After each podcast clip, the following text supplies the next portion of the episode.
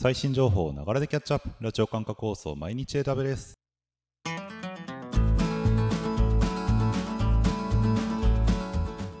おはようございます。サーバークスの加藤です。10月の21日。今日も最新のアップデートを皆様にお届けしていきます。電車に乗りながらご飯を食べながらちょっとしたながら時間で気軽にキャッチアップしていきましょう。放送のフィードバックは YouTube のコメント欄または Twitter のハッシュタグサババにて投稿お願いします。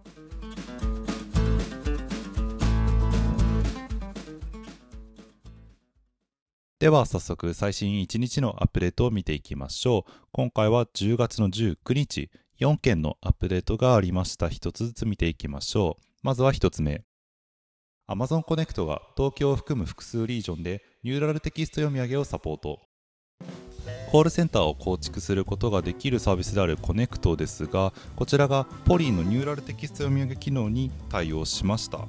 もともといくつかのリージョンでは対応していたんですけれども今回東京などの複数のリージョンに拡大したという形になります。でポリーですね。テキスト読み上げ機能を提供するサービスですがこちらのニューラルテキスト読み上げ。ディープラーニングを用いてよりナチュラルな発話を可能にしたもので会話風の話し方とかニュースキャスター風の話し方とか喋り方の調整までできるっていう、まあ、かなり高機能なテキスト読み上げ機能になりますが9月頭頃にポリーの機能としては東京リージョンでもこちら対応していたんですけれども今回これをコネクトから使えるようになったという形になりますただし東京に来たとは言ってもこのテキニューラルテキスト読み上げ機能ですね日本語音声はまだ対応していないので英語スペイン語ポルトガル語を用いた自動応対などを実装しているという方のみにはなりますがまあ、機能として実装されたので、まあ、ご利用の方はですね、ぜひご確認いただければと思います。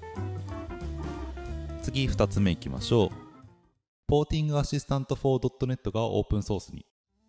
はい、ポーティングアシスタント for.net というツールが2020年7月に、えー、利用可能になったツールなんですが、オープンソースになりましたよというアップデートになります。えー、.NET フレームワークアプリケーションをスキャンして .NET Core との互換性を評価してくれる分析ツールになっていて、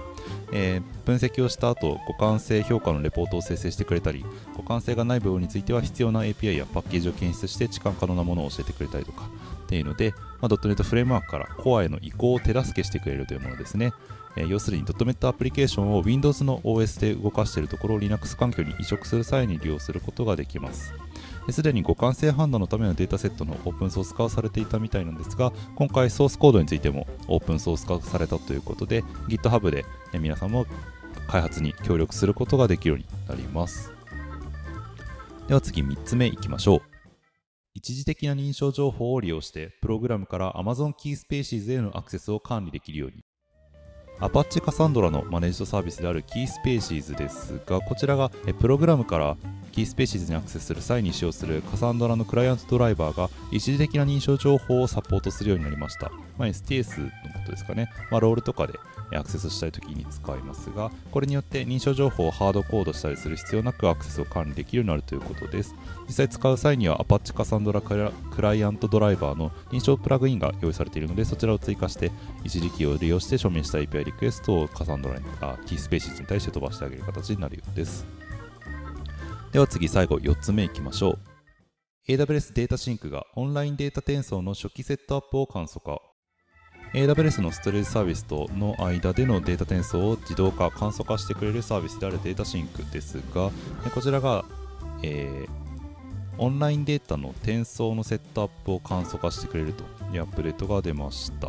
DataSync ってソフトウェアエージェントを介してオンプレミスのストレージシステムにアクセスしてそのデータ引っこ抜いて AWS に送るみたいなことをするんですけれどもエージェント側のコンソールでエージェントのセットアップを簡単かつ迅速に行えるようになりましたまたネットワークの接続テストも行えるようになったということであのエージェントのセットアップをする際に AWS とオンプレミスとストレージの双方にアクセスできるかどうか確認してあげてよりスムーズにセットアップを完了することができるようになるということです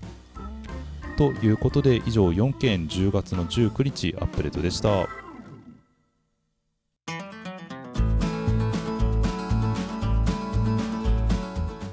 繰り返しになりますが放送のフィードバックは YouTube のコメント欄または Twitter のハッシュタグサババにて投稿お願いします。また次回毎日 AWS お楽しみに。ではでは。